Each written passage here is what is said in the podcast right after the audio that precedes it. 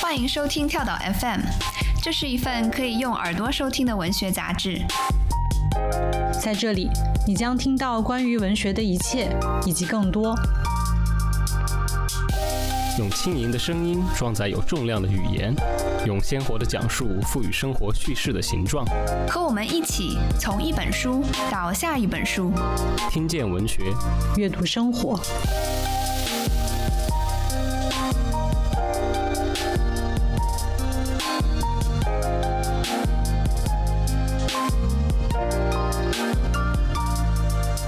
大家好，欢迎收听跳岛 FM，我是今天的当班主持于适。那这个月呢是一年一度的诺贝尔颁奖季，所以今天我们的主题人物就是刚刚拿到了本届诺贝尔文学奖的挪威作家约恩·福瑟。在最近的短短的一周内，相信大家都已经从各大媒体得到了一些关于福瑟的基础知识。毕竟到现在为止，只出了两本福瑟剧作集的简中版，那还有三部曲的小说也马上就要面世了。为了让跳岛的朋友们以最快的速度、最深的深度了解这位作家，我们今天特别邀请到了福瑟两套简中版的译者。首先是邹鲁路老师，邹老师在将近二十年前就翻译了最具代表性的福瑟剧作《有人将至》和《秋之梦》。那邹老师现在呢，任教于上海戏剧学院，是一位戏剧研究者。邹老师好。啊，于适老师您好。然后呢，是刚刚翻完了福瑟小说三部曲的李树波老师。李老师呢，现在是定居挪威的作者和译者，也是挪威文学的研究者。之前呢，他还翻译过福瑟的学生，也是我们已经非常熟悉的作家克瑙斯高的《我的奋斗》那系列中的第五本和第六本。李老师好。啊，于适老师好，跳岛的朋友们大家好。嗯。有两位老师来加持我们今天的节目，我觉得特别的稳。就是我先来简单的介绍一下这个福瑟。呃，福瑟呢，出生于一九五九年，在成为剧作家之前，他是以诗人、小说家和翻译的身份活跃在挪威文坛的。后来呢，还成为了创意写作学院的老师。我们可以说，福瑟的文学艺术生涯是又漫长又丰富的。那我们先来听一听两位嘉宾老师和福瑟本人的渊源吧。所以，请问两位，最早你们是什么时候接触到了福瑟的作品？然后又是什么时候接触到了福瑟本人？就像刚才于适老师说的，这趟旅程，嗯，到现在为止已经快二十年了。它的开始呢，应该是在两零零四年。那时候我们学校戏文系有一位老师，他叫做李英明老师。他去挪威访问的时候，他带回来一本福瑟先生的剧作集，他就把这本剧本集交给了我们当时戏剧艺术的副主编曹路生老师。然后他看了这本剧作集之后呢，他就想找一位比较合适的翻译来翻译《有人将至》这个剧本。然后他就找到了我。那我接受了曹老师拿过来的剧本之后呢，打开把这个剧本看了一遍，然后看完了之后就咚的一下把这本书扔到抽屉里锁起来了。为什么？大概三个月，因为感觉内心好像，嗯，突然一下就完全没有料想的事情发生了，就是第一次阅读福瑟先生文字的那种感觉。这样一位作家，一个人类笔下可以流淌出这样的文字。就有一种被天外飞石，然后砰的一声击中内心，心就碎成了各种各样的片片，然后又重新整合起来。但这颗心已经不是原来那颗心了，因为他突然感受到，在这个世界的某一个角落，遥远的挪威跟上海隔得那么远，居然有一个人，有一位作家，而且他还是一个男性作家，他可以这么深切的感受到。不光是女性内心哦，是我觉得人类，我们几乎每一个人内心最深处、最隐秘的、最真实的，真实到那些我们自己都不敢去面对的感受，他居然可以以这样的文字，他可以去描述出来，把它可以写出来，这件事太不可思议了。嗯，所以说锁起来这件事怎么会发生？这种震惊，面对这样的文字，就是从来没有想过的这样的经历。居然有人的笔下能够流淌出这样的文字，他可以说出人类心中最深处的东西。啊，但是锁起来三个月之后，曹若春老师就打电话来催稿说：“呃，你的家伙在干什么？赶紧翻好。”然后我就打开抽屉，开始翻完了第一个剧本《有人将至》，这就是一切的开始。嗯，然后从那一刻起到现在，此刻这位作家，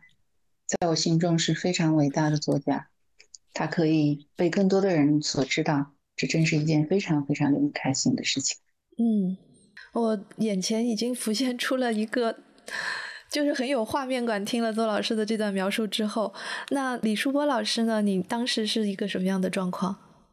啊，其实叫我树波就好了。嗯，好。嗯，这个其实我刚才听张老师说了，也是觉得忽然有那种怦然心动的感觉，是因为我和福瑟就缘分没有周老师这么深远。就是我估计二零零几年，我可能还不一定知道福瑟这个人。呃，那个时候我在英国，还没有到挪威。然后是在挪威以后呢，就一直听说过他是剧作家，但因为他的戏呢是用那个新挪威语写的。然后我当时学那个挪威语，就是那个 book mo，就已经很辛苦了。就是听见新挪威语的东西的话，就有一种抵触感，就是不想再碰了那种感觉。嗯，后来是因为翻译了克瑙斯高以后，我就有一年参加了法兰克福的书展。那么在那个会上有一个活动，就是克瑙斯高和这个福瑟在那边谈他们的一些小说。然后我是先听福瑟说话，才感觉到，哎，这个人东西大概挺有意思的，就是他那种表达的流畅。其实我在克瑙斯高的小说里面，就是讲福瑟，他是有很多词来描绘，就是那种相悖的话，就比如说这个明亮的黑暗，或者是闪光的黑暗，对，或者是说那种有声的静静默等等等等，就是人以外以内的这个东西。然后他说福瑟这个人，就是你看他也不说话，但是他一说话，你觉得这人特别特别的自信，就是那种这个坚不可摧的自信。那么在福瑟说话的时候，确实我能感觉到哦，克朗斯高还是挺会描述的，是是这么一回事儿。就是他很自然的一说话呢，就把大家都带到他那个场域里面，就好像当时就是时光都变慢了这个感觉。后来可能是去年的时候吧，就世纪文锦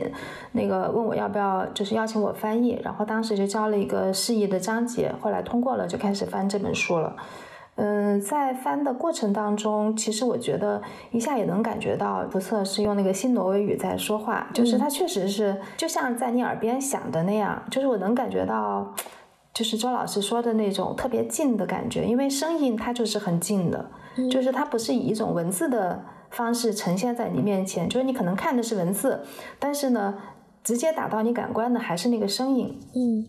那我想问一下两位啊，当福瑟拿到了诺贝尔奖的时候，嗯，他自己本人是在开车，那两位老师，你们又是在一个什么样的状态中？你们有惊讶吗？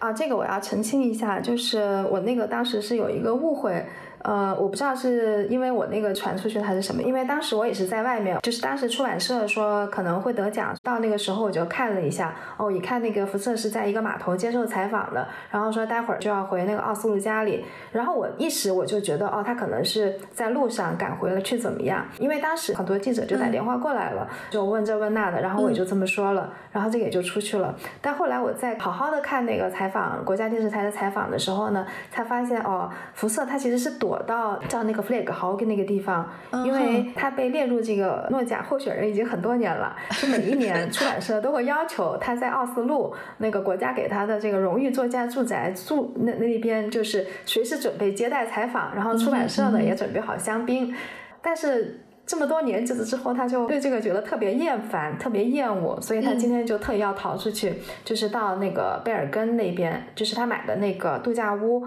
是在贝尔根这边，大概是开车可能要六七个小时吧。那个出版社呢，这次也没有花重金买香槟，就是买了一瓶葡萄汁啊放在那，那个苹果汁放在那，大家都已经疲倦了。对，结果这才是得诺奖的配方，好吗？啊，原来一开始就是媒体上面看到他在开车是有这样的一个典故，那我知道了，谢谢你来告诉我们真正的场面是什么样子的。那就我所知呢，就是福瑟得奖了之后，反正邹老师的电话应该是被打爆了，因为就是在他得奖之前，在中国市场上面能够看到的就是邹老师当时翻的那两本书，所以刚才我在跟邹老师聊天的时候，他也说，自从福瑟得奖了之后，他这边的任务也加重了很多，包括要跟学校一起排练新的福瑟的戏剧等等。那之前就是上戏有排演过这个《有人将至》，然后《死亡变奏曲》，对吗？那现在还会有什么新的剧目上演吗？对我们学校，其实自从一零年我们在校内做过一个辐射戏剧节，有全面的各个板块，包括演出、啊研讨会、工作坊。然后那一年也是福斯先生远涉重洋，第一次来到中国，来到上海。然后，自从那一年我们第一次正式公演了《有人将至》之后，其实，在接下来的这么多年的时光里面，我们一直，比如说我们学校专业的导演系、表演系的课堂啊，一直在拿福斯先生的戏剧文本作为课上训练的素材或者是片段汇报。然后，另外比较大的、完整的全本的演出呢，就是像你也知晓的，就是《死亡变奏曲》，这是他另外一部重量级的代表作品。我也非常希望能够有更多的人去在舞台上看到福斯先生作品的演绎。虽然说他的剧本是可以只靠阅读两维的文字，你你就完全可以感受到它的美，但是剧场的灵魂也有一部分是在舞台上。嗯，我看之前的报道，就是呃，福瑟先生有专门的表扬过上戏的这个版本，所以虽然我没有看到。嗯，今天可以借这个机会，请邹老师跟我们描述一下上戏的这个版本好在什么地方，会让福瑟先生这样的大加赞赏呢？呃，上戏的有人将至这个版本，我觉得福瑟先生之所以他觉得这是他全世界各地看过他的剧作在舞台上呈现令他最难忘的版本之一。嗯啊，一方面是因为我们的艺术家和老师。包括我在内，我们一起进行集体创作，然后全情投入的呈现，令福斯先生觉得非常难忘。那另外一方面呢，也是因为我想，多少是因为福斯先生他其实他本人对于东方的文学、宗教和艺术、哲学，他其实一直是非常的推崇和心仪的。这些年来，我们就这个话题也聊了很多很多，所以他或许觉得当年。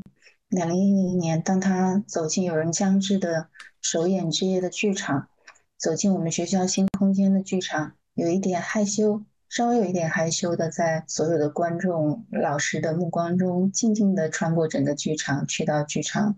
最高也是最后面、最上面那一排的角落，安静地坐在那里的时候，顺便说一下，这是他的观剧习惯，他喜欢坐在那个位置。啊，我想他之所以会被舞台上的演出打动。或许也是因为他在这个有人将至的演出的版本里面，他看到了很多他所心仪的中国文化的元素，比如说留白，比如说写意，比如说比较淋漓尽致的呈现他的作品中的那种极简主义，但是包含着巨大情感张力的极简主义的语言，还有进场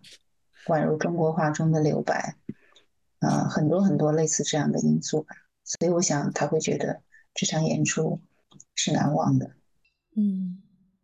我觉得看福瑟的作品的时候，会有一种很强烈的感受，就是在一些剧本当中，其实你会看到有一些母题不断的重复、不断的再现。那在这种再现当中出现的那些人物的形象，一定是带有他自己本人的一些特点的。我个人是这么觉得。比如说是我看名字那一篇的时候，就觉得其中的那个男孩子的形象跟他自己本人的经历，一定是有某一种程度的契合的，否则他不可能写的那那么。的细腻，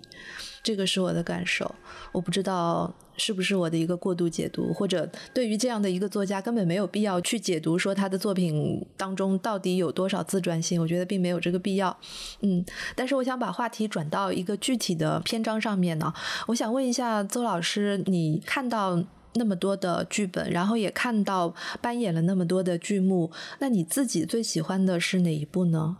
嗯，首先我想说，您刚才分享的感受其实是有道理的。我觉得不光是福斯先生，任何一个写作者和作家，当我们开始写作的时候，我们笔下的文字怎么可能不带有我们人生的影子呢？不管那是光影还是暗影，那是一定的。而他笔下的主题，我觉得这个也是福斯先生他深深的打动了那么多人的原因之一。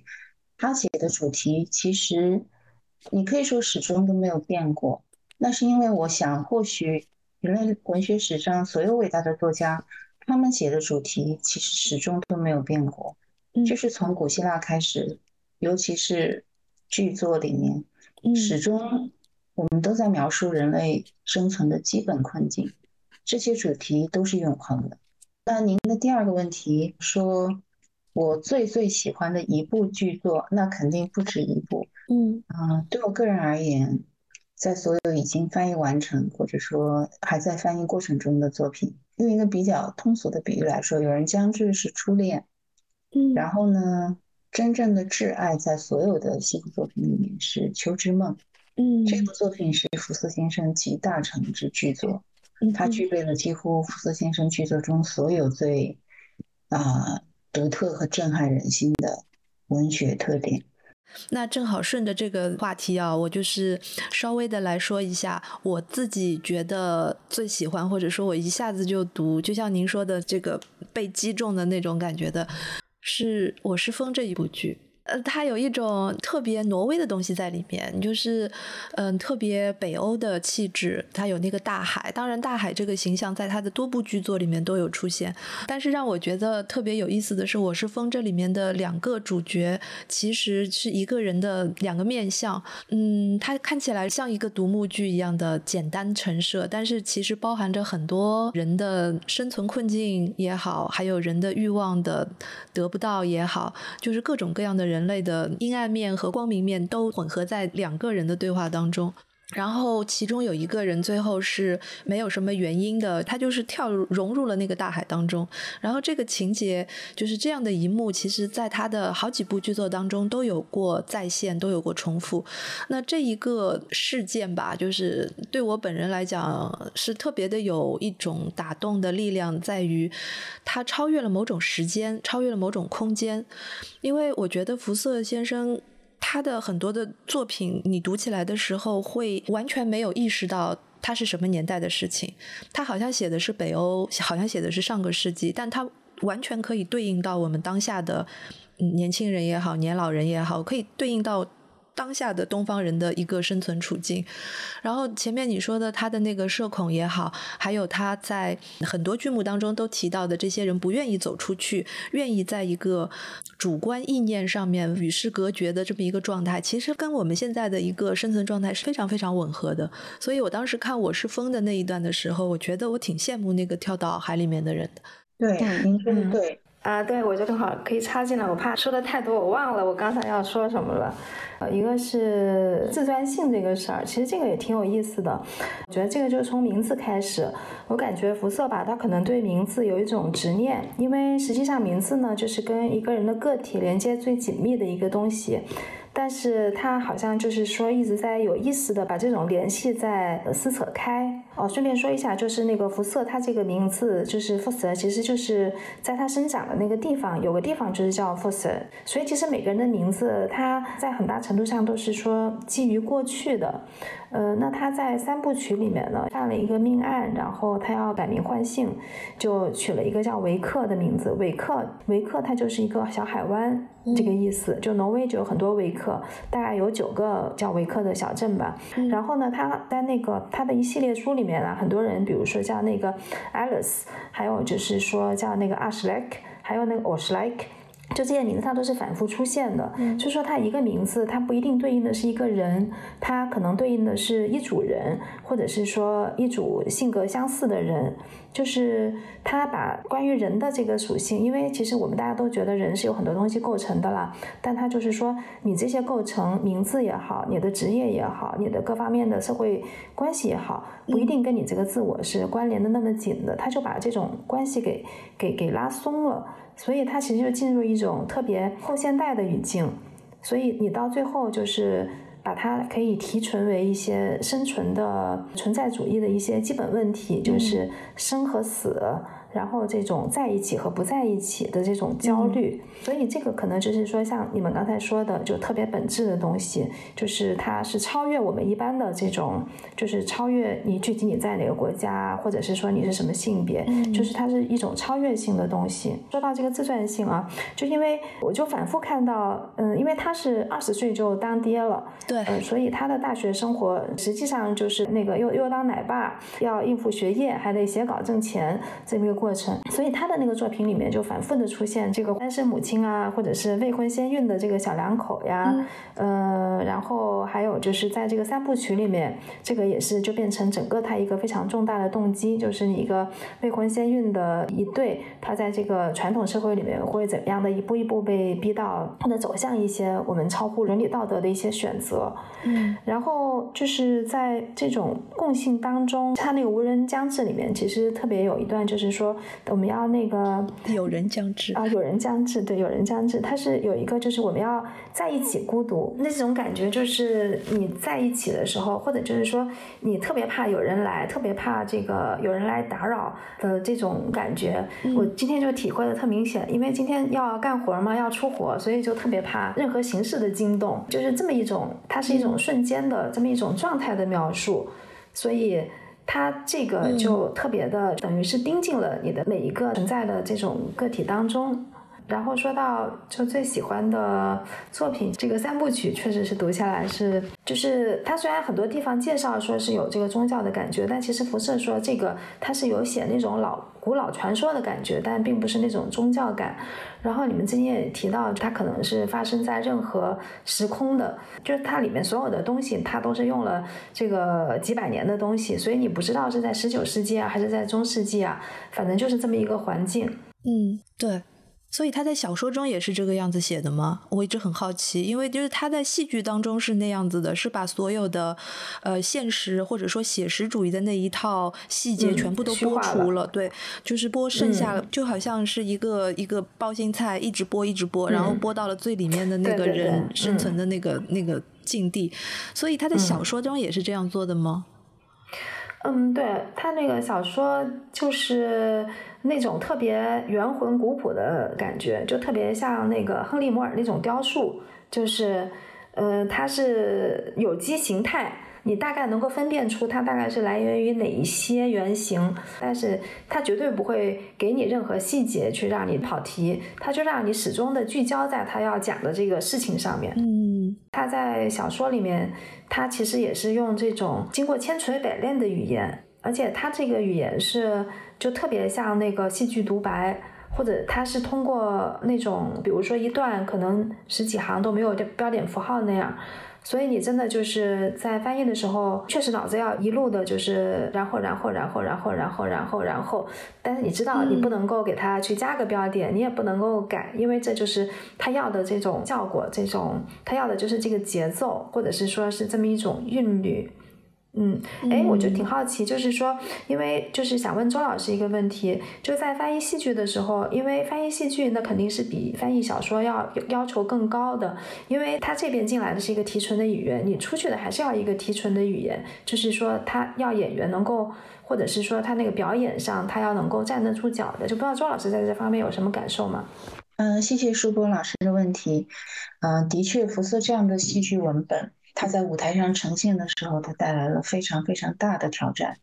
正是因为他的文本，所有这些在戏剧创作语言和手法和美学上的那种独特的技巧，无论是极简主义的语言，看似日常和庸常的对话，还是他的重复和进场，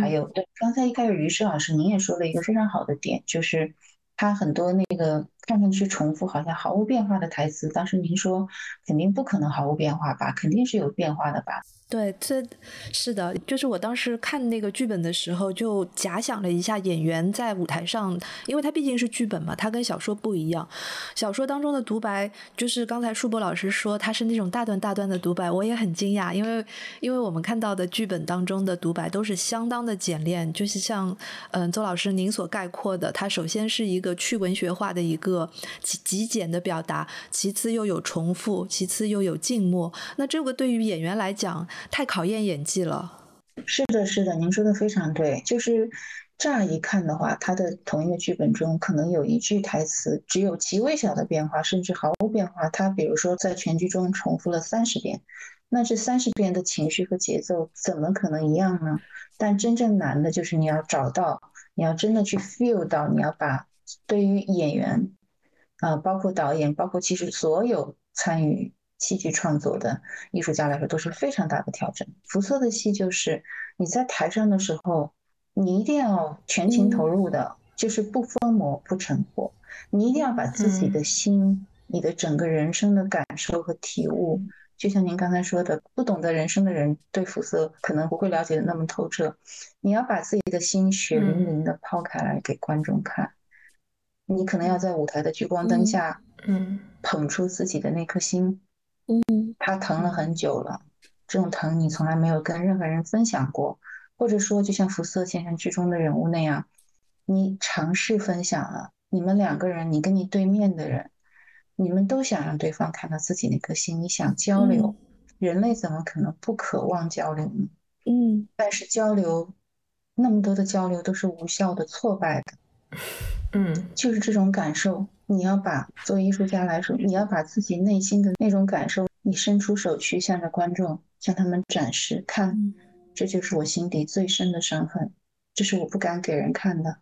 你们呢？你们看到了吗？你们跟我感同身受吗？你们也一样有曾经生命中哪怕只是须臾而过的白驹过隙的瞬间，你们也有这样的感受，对吗？这就是他的剧本非常打动人心的力量。其实除了这个重复的台词之外，不同的情绪和节奏，还包括，其实他有的时候就像维维特根斯坦说的，语言的意义其实在语言之外。所以说，福瑟剧本的台词在言外之意，才是真正静水流深的地方，才是于无深处听惊雷的地方。那另外更别说他在戏剧结构上时空并置啊，包括他的语言也是经由刚才您提到的重复和进场造成的那种非常强烈的节奏感和音乐感，所以也是像刚才舒波老师说的那样，他对所有参与创作的艺术家来说都是极大的挑战。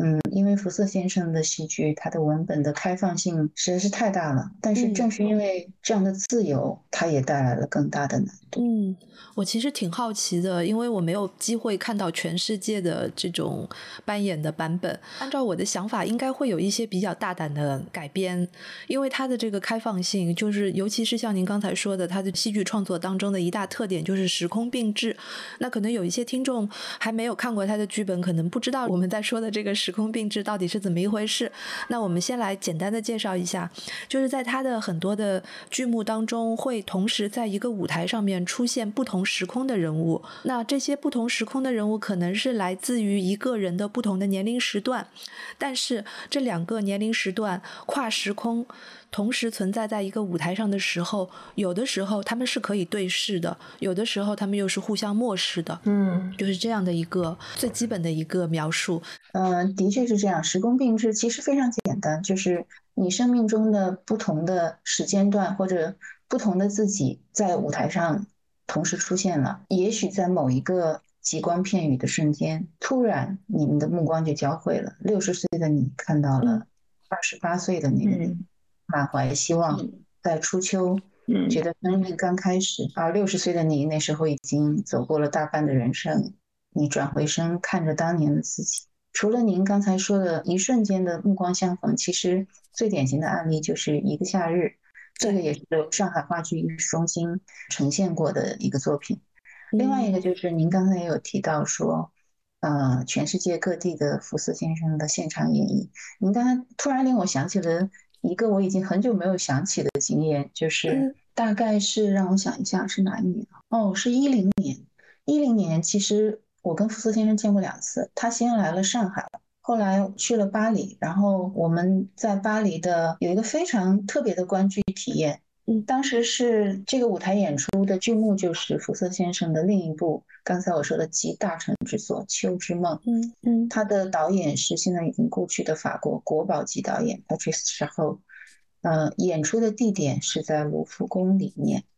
哇，嗯，对，这个我虽然真的很多年没有想起过，谢谢您唤起了我的记忆，但是其实是非常难忘的，因为后来演出结束之后，啊，我们一起福斯先生，我们大家一起顺着散场的人流往外走的时候，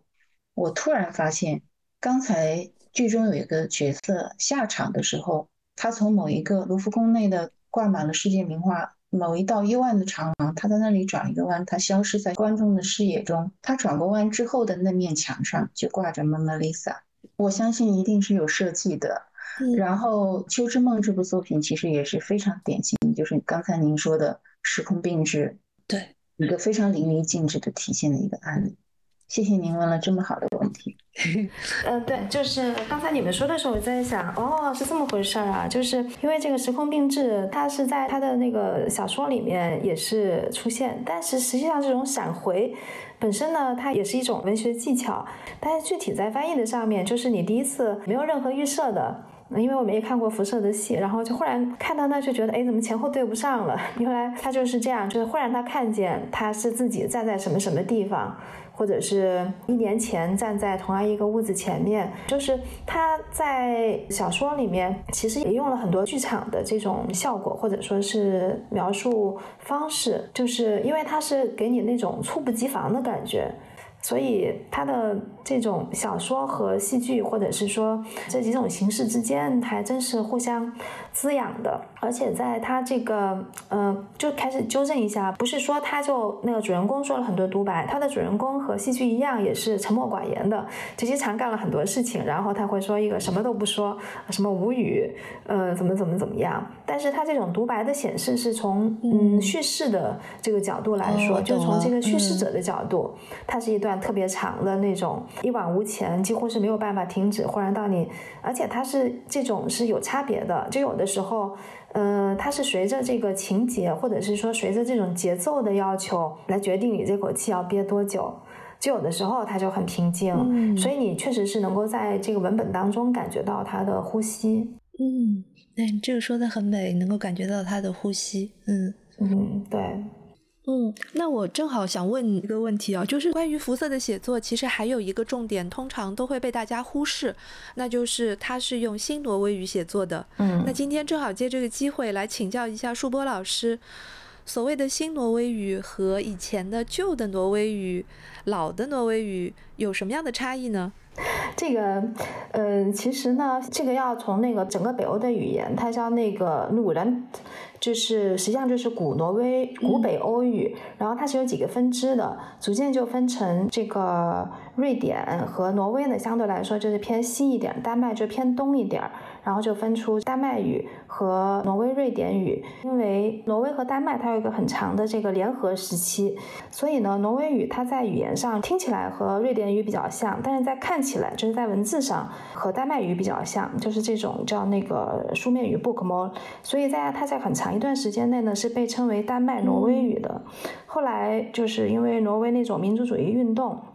然后，十九世纪末呢，有一些挪威的语言学家，他们就认为呢，我们应该保存挪威各地方言里面那些文学传统、那些伟大的这些内容。所以，他们就是在呃研究挪威各地方言和加强和古代古挪威语或者是说那种古北欧语联系的基础上，创造了这个叫做新挪威语。但在当时不叫新挪威语，叫本土语。那它就和这个国家语形成一种对应。所以呢，相对来说，一块是东边的语言，一块呢。是西边的语言，这种两种语言呢，他们在发展过程当中，就是东边的这个语言，它是占主流地位，因为大概有百分之八十五的人他是说这种挪威语。然后，呃，说西诺威语的人呢，相对来说比较少一点，而且很多说西诺威语的人呢，他在不同场合他也会用这个所谓叫挪威语。所以，辐射它就是整个是在这么一种语言的泉流里面吧，而且它的名字也挺有意思的。这个 f o s 它其实在挪威语是流淌的意思，所以这个真是越想越有意思。对，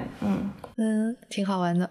我其实一直就很好奇啊，就因为我们不太了解挪威语那边的情况。然后我看了他的剧本的时候，就在想，这么简单的用词是新挪威语的一种特点吗？还是说，呃，使用新挪威语的作家当中，嗯，也是会有那种特别辞藻华丽的写法的？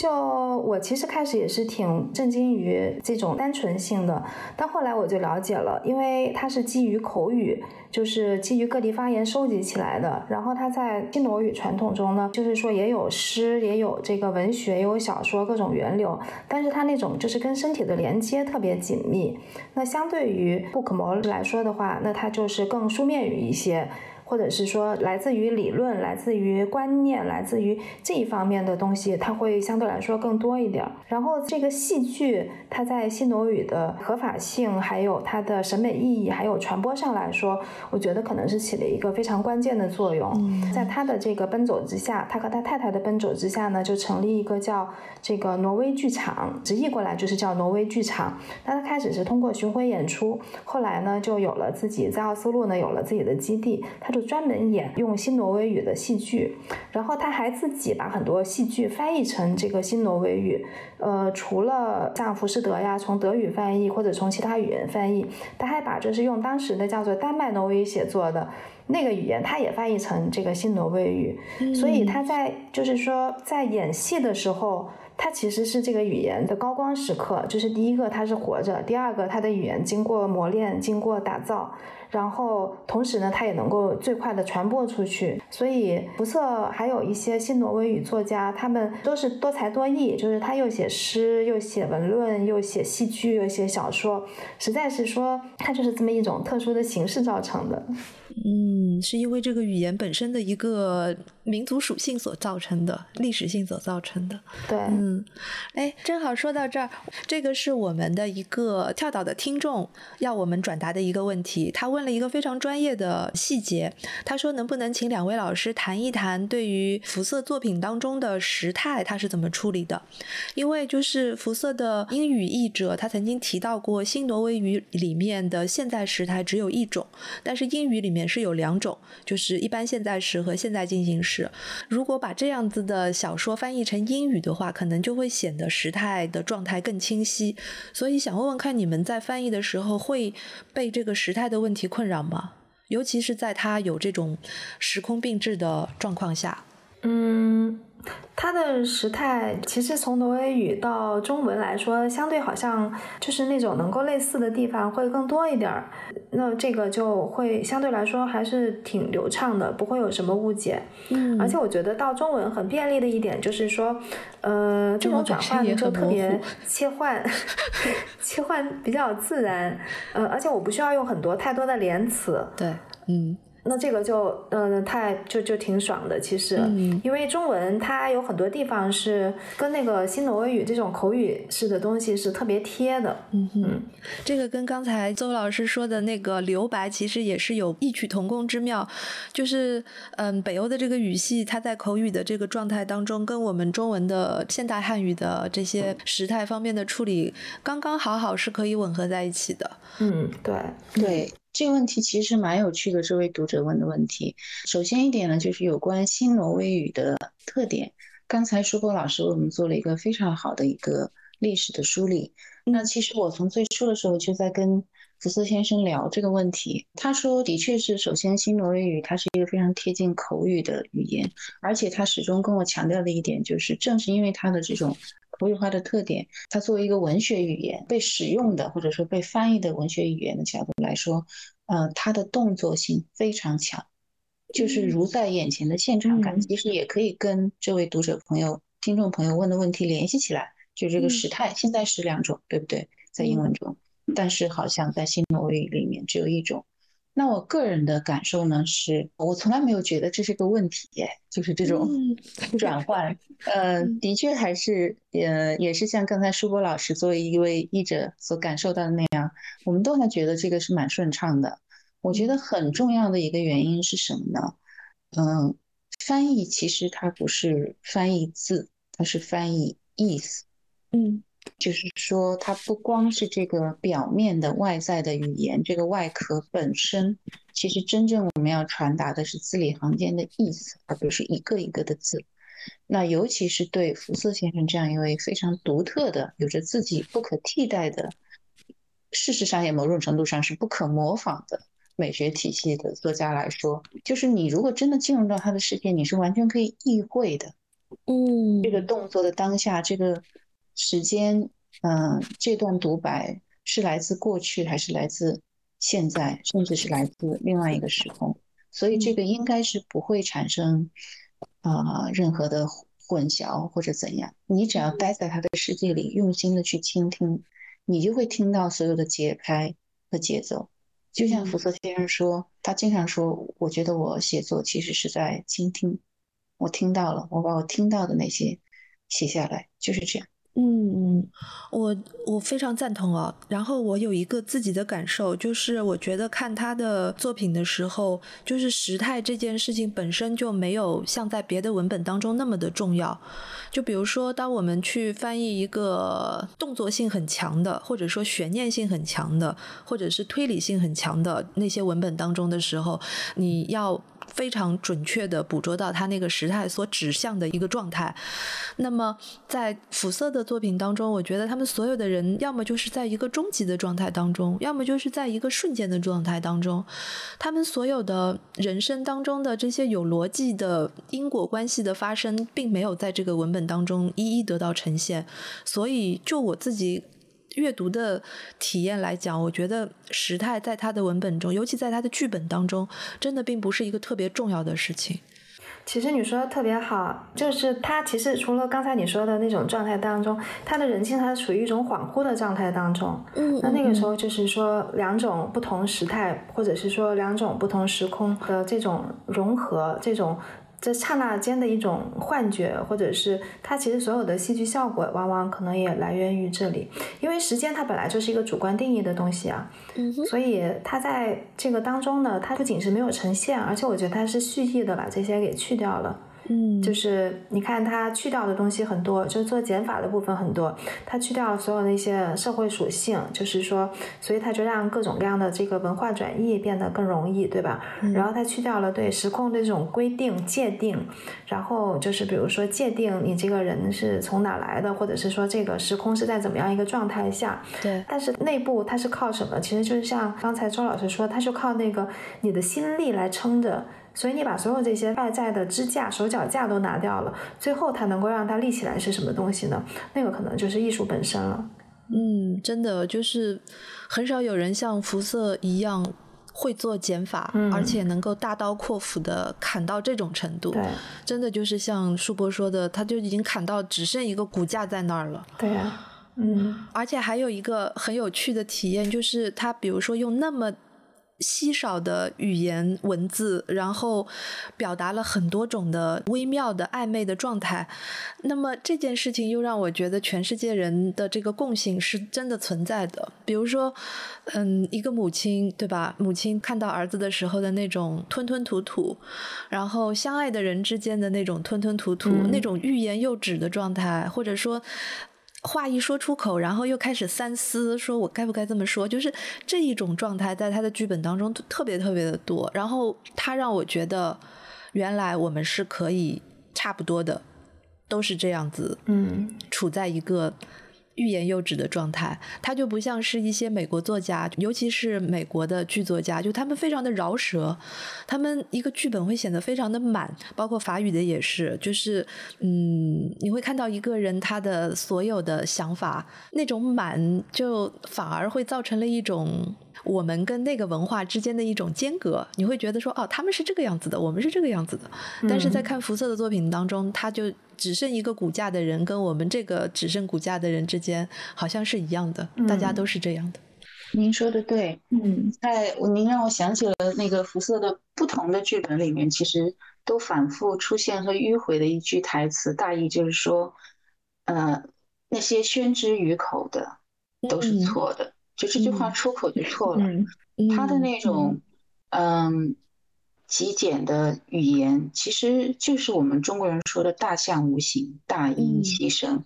就是这样。所以从这个角度去想，这一次诺贝尔文学奖他们这个评委会的评语还真的说到点子上了。就是那句他说以创新的戏剧和散文体的作品为不可言说之物发生。哎，说到这个，我想问问两位，就是你们对于这个诺贝尔啊文学奖评委会的这一段话是怎么解读的呢？他很多次的引用了那个维特根斯坦这句话呀，就是什么不说？他在那个有一篇年轻时代吧，就是写那个他也写文艺评论，就是写艺术评论呐这些，就是说那些不能够说出来的东西呢，你可以画出来。后来又说那些不能说出来的东西呢，你可以写出来，总有一个办法。所以这个就涉及到一个对象的关照对象的转变。就是他在很早，就是在那个八十年代，就他开始写作的时候，就是和呃社会现实主义那些作家，嗯，就跟他们这个划清界限，分道扬镳，就是因为那些不是他想要的，认为他认为文学不应该是依附于那些主题而存在的，所以他这个文学就应该是回归到他的这个文学本身，就是他的这种从社会现实主义到现代主义这种转变，他其实也是和那个绘画。从描述一个具象的空间，到你去描述这种空气，或者就是说，像从那种呃古典学院派到那个印象派、或印象派，然后表现主义这些心理状态，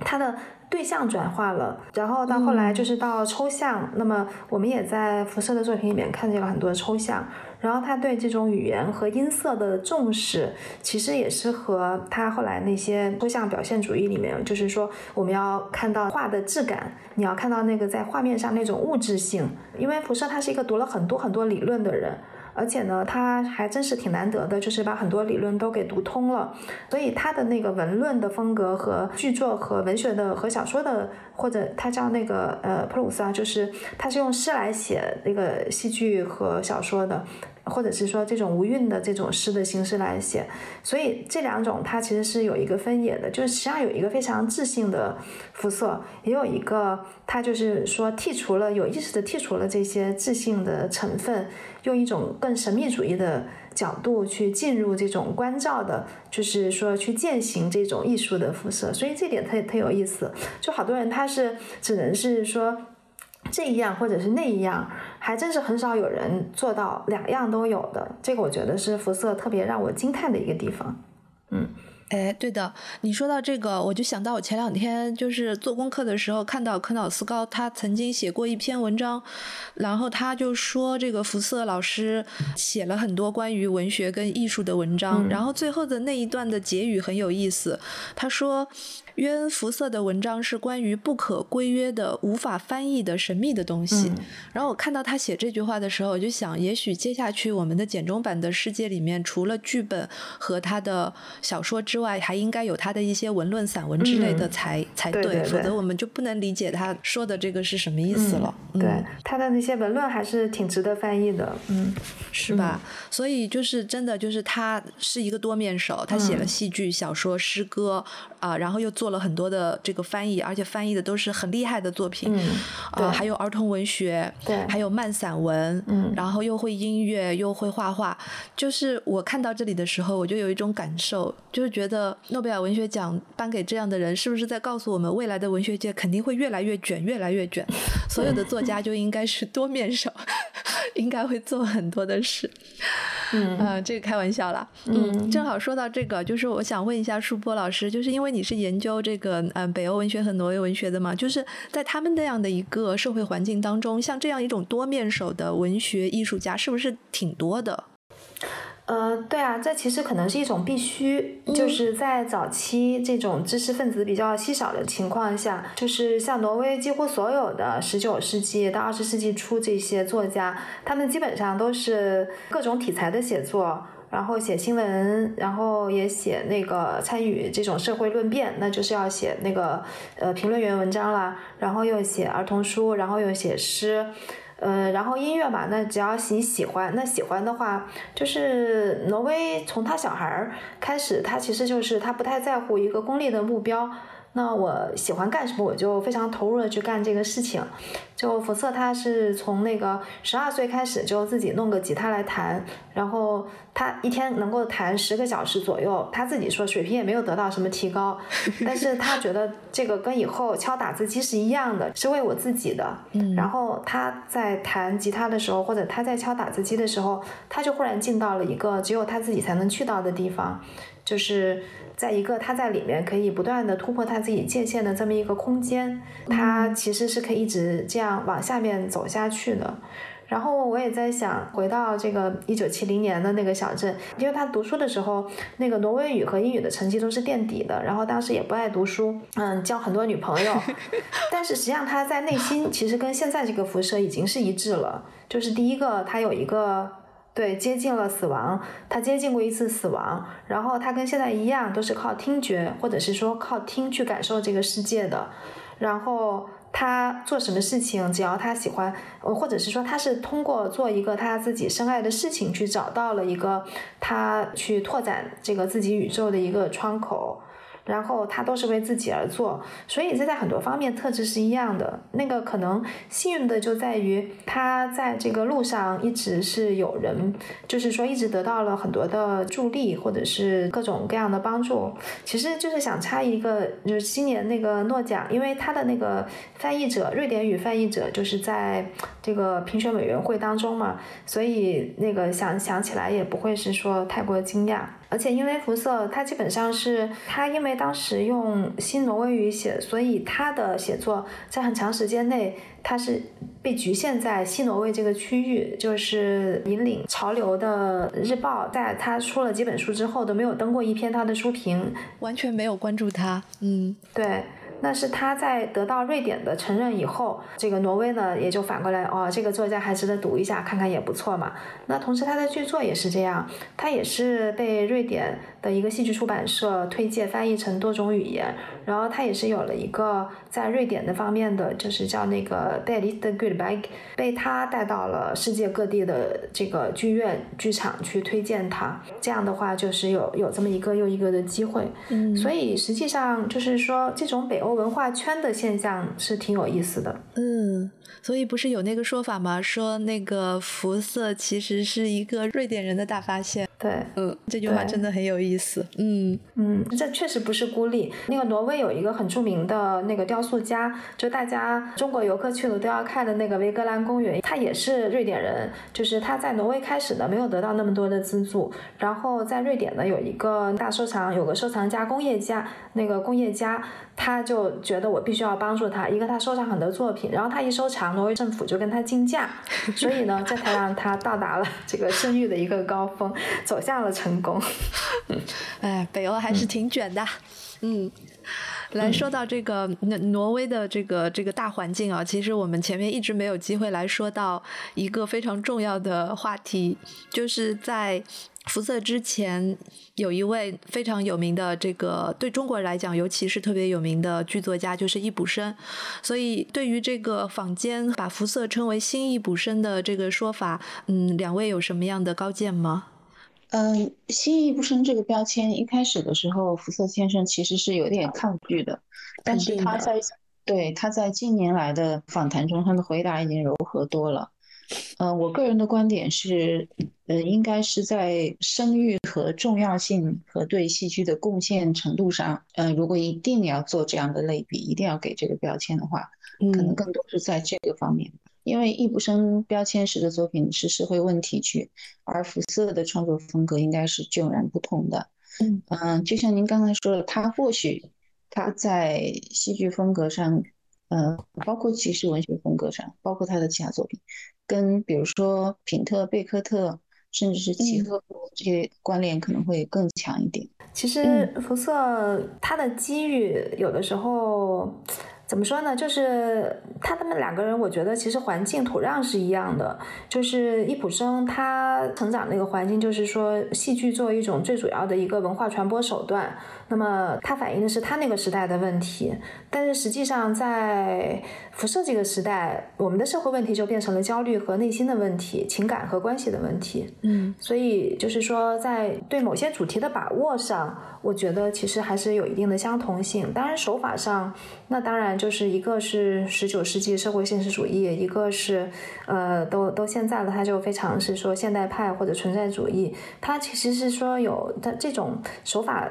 或者是说这种风格的递进，它可能是自然的。然后在这种推广上的话，其实有一个地域上的分野，就是呃，奥斯陆它不是有一个国家剧院嘛？国家剧院主要就是上演讲那个 Bookmore，就是挪威语的这些戏剧。然后因为有另外一个演新挪威语的戏剧，就是叫挪威剧院。所以其实有点泾渭分明这个意思，但是是在某一年，我忘了哪一年，奥斯陆的这个国家剧院，它是百年来第四次要上演一个新挪威语的戏啊。那这个戏呢，就是向易卜生致敬，那就邀请了四个写新挪威语的作家来写。然后反正就是一个是太忙了，然后还有个自杀了，还有一个延迟交稿了。那最后就是辐射，他就顺利的交付了这个戏啊，只有他一个人交了，嗯，只有他一个人交了这个稿，嗯，所以辐射还是一个挺认真负责的人，就是因为他自己也说，就是新挪威语是他的这个最贴心的东西。然后呢？但他对那个说挪威语的人，就是不可磨的那个人，也没有任何意见。就是这些都是大家应该去捍卫，应该去让他尽量就对其有义务的一种文化。就是这种作家对呃大众对于文化的一种反哺，那可能就是说这个在他和易卜生来说都是比较类似的。嗯嗯。好的，谢谢舒博老师补充了他们相同的地方。那呃，邹老师，你接着说刚才品特。嗯，品特、贝克特和福瑟，嗯，我们就不往外延伸，只说这三个人吧。好，那其实非常简单的把这三个剧作家放在一起说呢，我觉得品特比福瑟更入世，嗯，更唠叨，嗯。唠叨的多的多了。对，顺便说一下，您刚才问我的那个舞台演出的经验，其实我当时是跟几个朋友，当然也是专业的艺术家，我们一起演了一个品特的作品。哦，所以作为超级素人演员，邹老师还演过品特的剧。嗯，真的是超级素人，但的确是 令我更加三维的感受到了品特跟辐射之间的那种区别。对。但他们肯定也是有相同的戏剧创作上的特点，最典型的就是，啊，重复跟进场，其他的还有。而贝克特呢，尤其是贝克特他晚年的那些作品，福瑟对此也是很有感触。简单的说，就是更加的抽象吧。嗯，就剥离的更加干净。对的，可能看上去比福斯还要更加远离城市一点。但是福特跟贝克特有一个非常非常相近的地方，就是他们舞台提示的精准性，数学的精准性。哎，舞台提示这个，我觉得你说的这个点非常的重要，因为一般的读者在看剧本的时候，可能就会忽视掉那些，嗯，用另外一种字体处理的小字，但是其实他们很重要，对不对？对，尤其是对，呃，就像您刚才说的，他辐射的戏剧文本，对于在舞台上要去创作和呈现辐射的戏剧给观众来看的艺术家们而言，那就更是如此。嗯，除了这一点之外呢，贝克特，贝克特应该是说过类似这样一句话，呃，大意是说，他说所有喜剧的终极或者内核都是悲剧。嗯，我觉得这一点其实在福斯的作品中，你也可以看到影子。有一些观众或者说有一些评论家会用到“幽默”这个词来形容福色的作品，我个人不是非常认同这个词。我更愿意选择的表达是，就是像贝克特说的那样，你其实，在喜剧的最深处，你是看得到悲剧性的；在悲剧的最最深处，你也看得到喜剧性。所以是这种荒诞感吧？嗯，应该说，可能这是我更想要的一个表达方式。你可以在福福瑟的，无论是。剧作的对白还是他的小说的文本中，你都可以深深的去感受到这一点。嗯，这个荒诞性啊，我个人觉得就是辐射的荒诞性更极致一些。就他已经完全不需要任何的舞台，就传统的舞台表演上面所需要的那些服化道啦、声光电啦，嗯，像脱口秀一样的俏皮话啦，这些他就全部都不需要了。这个我觉得这种极致，怎么讲呢？我觉得是一个很个性化的东西。嗯，它倒不是光光是一个文学或者说艺术表达的问题，它就很个性化。这个是我的一个解读，所以这个可能也是像您刚才说的，他的作品很难去被模仿的一个原因。对，从这个意义上来说，不可复制，因为他的那个独特的东西，就是他真的，当你一旦被他打动了，嗯，你就真的是你这个人生经验不可能抹去的，就像他最初打动作为一个阅读者和译者的我一样。嗯嗯，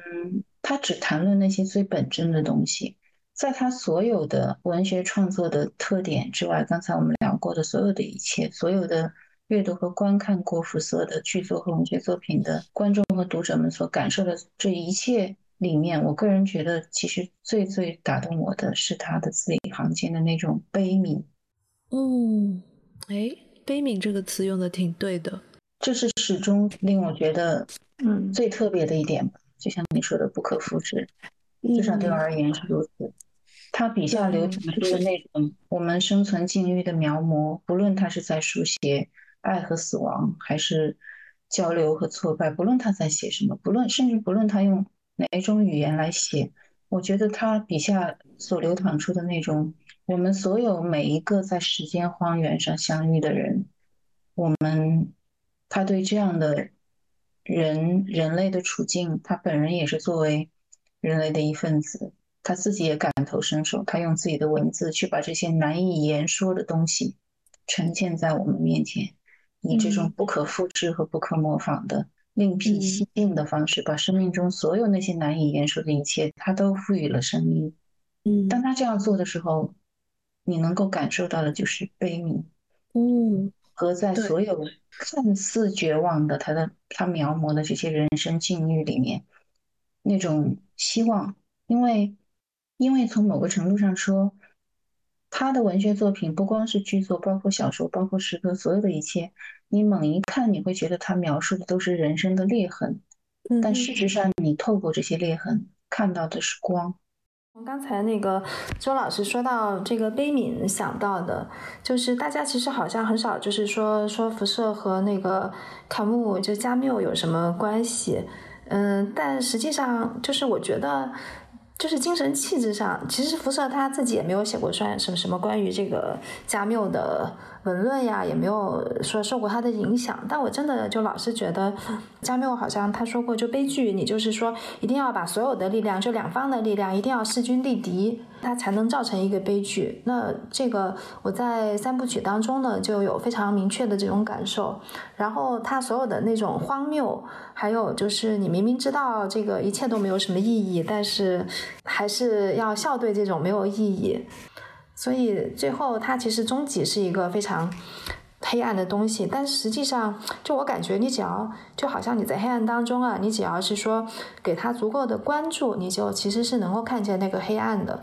或者是说，这个黑暗就会在你面前逐渐现形。嗯，这是他给我的这种，他其实在本质上是一种悲悯的态度，但是表现出来，他其实是一种默默的观察。嗯，或者这种给予足够的注意力，本身就是一种他觉得这是我作为一个人我能够做到的东西。嗯。就这个“悲悯”这个词，我觉得相当的到位。包括就是像看到斯高他的那个文章当中也提到那句很有名的话嘛，就是“辐射的黑暗总是充满光明”。那这句话我就一直不是特别的懂。嗯，就包括他前面说的，福色的作品几乎没有思想，也没有一丝挑衅，对当代问题进行了淡化处理或者完全避免。尽管他的作品经常接近死亡，并且探索一种存在主义的零点，但他从不感到幻灭，绝对不是厌世，而是充满希望。那对于这一段描述呢，其实我也在慢慢的。品味，因为我看了两本他的剧作集了之后，我有一种感觉，跟刚才邹老师说的这个悲悯其实是一脉相通的。就我觉得说幻灭是真的幻灭，它里面的人，包括他那些《我是风》里面的主人公也好，还是好多个里面的这些主人公也好，他们最后选择的是一个无疾而终的人生。